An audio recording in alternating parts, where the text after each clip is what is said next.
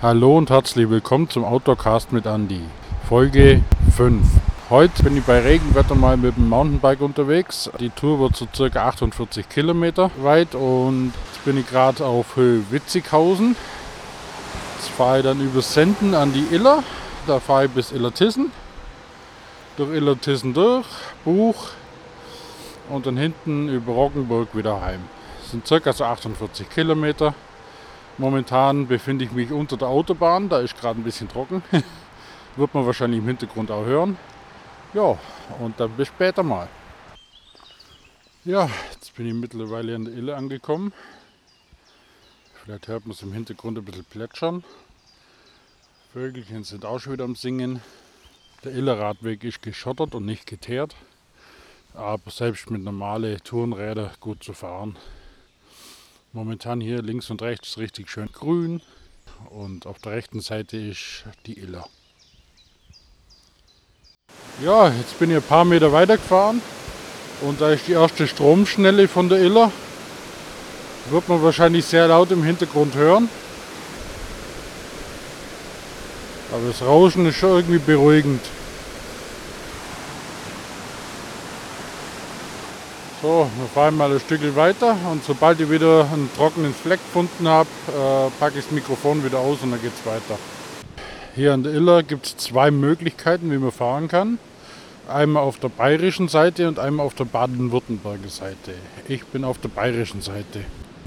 Und wenn ich gerade so auf die baden-württemberger Seite rüber schaue, ans andere Ufer, da baden zwei Schwäne in der Iller.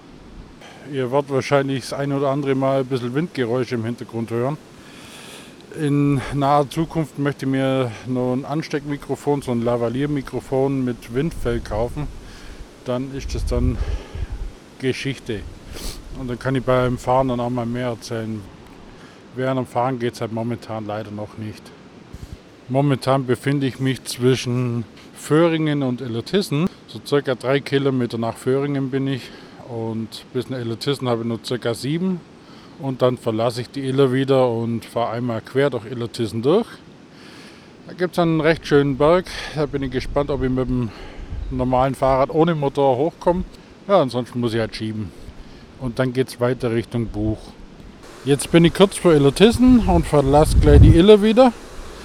Jetzt habe ich noch ein Bänkle entdeckt mit einer Stromschnelle vorne dran. Das wird man wahrscheinlich wieder hören.